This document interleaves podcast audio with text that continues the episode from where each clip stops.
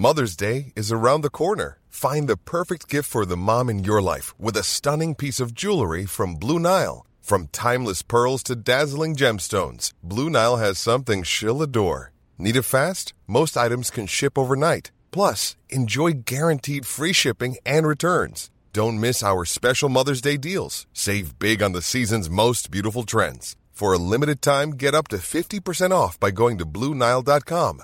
That's BlueNile.com.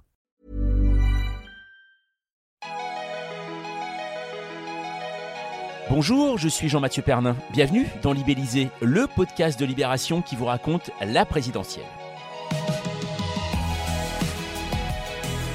Depuis le mois de février, nous vous relatons les coulisses de cette course à l'Elysée où entre Cuba, combat d'ego, ralliement et même un chien électeur. Et oui, pendant les primaires des Républicains, il s'est passé quelques petites choses.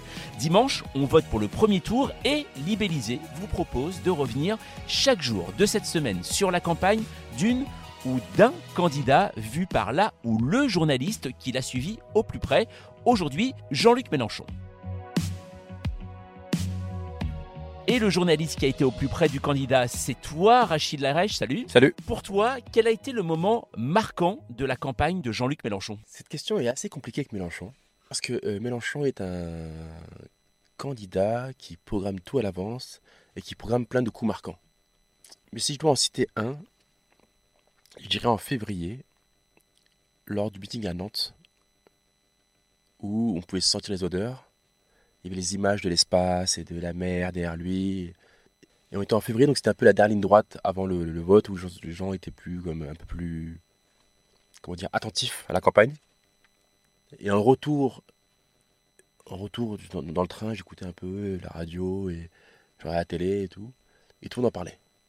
C'était réussi, c'était réussi, c'était réussi.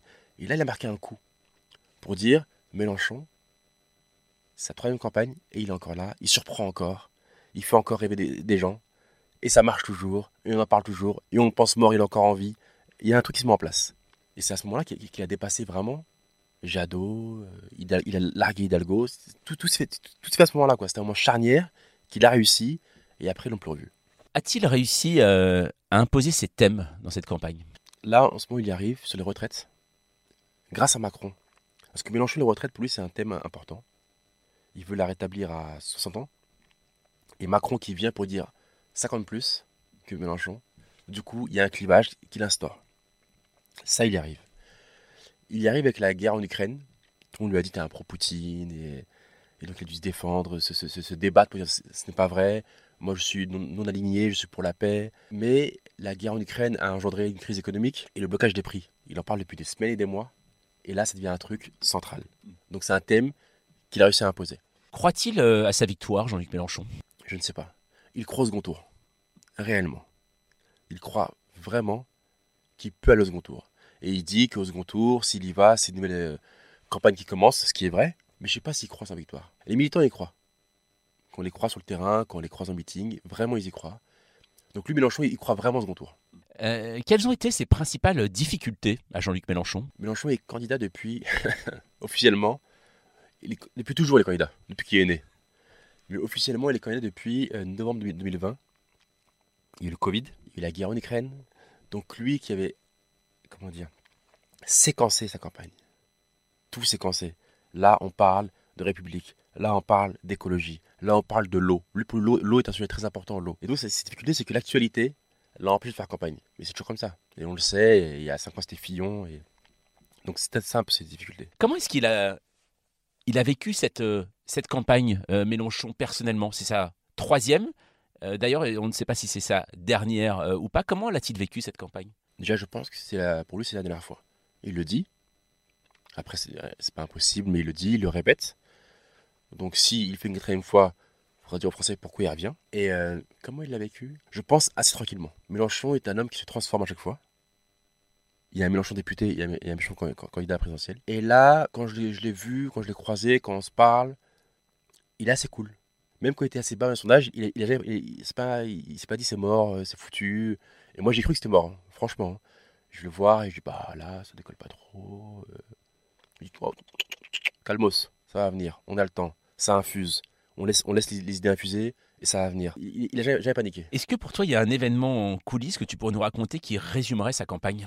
La guerre en Ukraine. Quand la Russie envahit l'Ukraine, Mélenchon le voit, il, il est dans l'avion, il le sait, il part pour la Réunion pour un voyage. Et dès qu'il atterrit, à 7h du matin, il fait un communiqué pour dire la Russie est en faute, la Russie est coupable. Et c'est le premier à faire un communiqué. Parce qu'il prend la parole avant tout le monde. Pour pas qu'on le colle l'étiquette tout de suite. Pour dire, vous avez vu Alors qu'il était dans l'avion pour, pour la réunion et tout. Parce que c'était un truc pour lui qui était important de dire. Il n'est pas que les gens le disent à sa, à sa place. Il n'est pas que les gens l'accusent avant qu'il prenne la parole. Pour lui, c'était important de prendre la parole le premier. Et il l'a fait. Si jamais euh, il ne gagne pas cette présidentielle, euh, compte-t-il euh, jouer un rôle, continuer à jouer un rôle dans la politique nationale? Mélenchon fera de la politique jusqu'à la mort. Il n'y aura pas de retraite politique pour Mélenchon. C'est impossible. La question, c'est comment faire de la politique? Quel, rôle jouer dans la politique Si Mélenchon va au second tour, je dois pas arrêter de dire je peux pas être dé- député, tu peux pas faire, faire second tour de la présidentielle et te barrer. quoi. Et il y a un autre problème, problème c'est la suite de son mouvement. quoi. Qui prend, la tête du mouvement Qui prend sa place Et je pense que lui qui tient quand même à l'héritage et laisser une marque et bien faire les choses et transmettre, je pense pas qu'il veut tout détruire en partant. Donc il est obligé de faire la transition. Donc cette transition, comment la faire? Quelle durée elle a?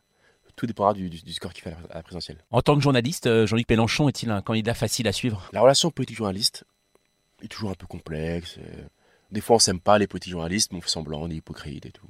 Mélenchon n'est ni hypocrite, ni convivial. Il fait pas semblant Mélenchon. Donc des fois on se voit, il est mauvaise humeur, il le dit, et ça se voit. Des fois il est bonne humeur et ça se voit. Il fait jamais semblant d'être ami ou copain ou, ou cool. Donc quand on le sait, on s'y habitue. Et on vit avec. Donc euh, moi maintenant Mélenchon, des fois je le vois et il mauvaise humeur et qui et il m'envoie dans les cordes. Et je, rigole quoi. Donc je me dis bah c'est comme ça quoi, c'est Mélenchon. Et des fois il est de bonne humeur, on discute et c'est Mélenchon. Donc il est pas facile à suivre. Il est atypique. Il est Mélenchon. Donc, euh, on, prend comme il est et on voilà et on vit avec. Merci Rachid, libellisé, spécial premier tour continue. On vous donne rendez-vous toute la semaine avant le vote pour écouter ceux qui ont suivi au plus près les principaux euh, candidats, qui ont arpenté les coulisses de cette élection depuis des mois. La musette pleine d'anecdotes et toujours en pleine forme. Retrouvez tous les épisodes sur votre application de podcast préférée et sur libération.fr. Un bon podcast avant d'aller voter, toujours le mot d'ordre de libelliser.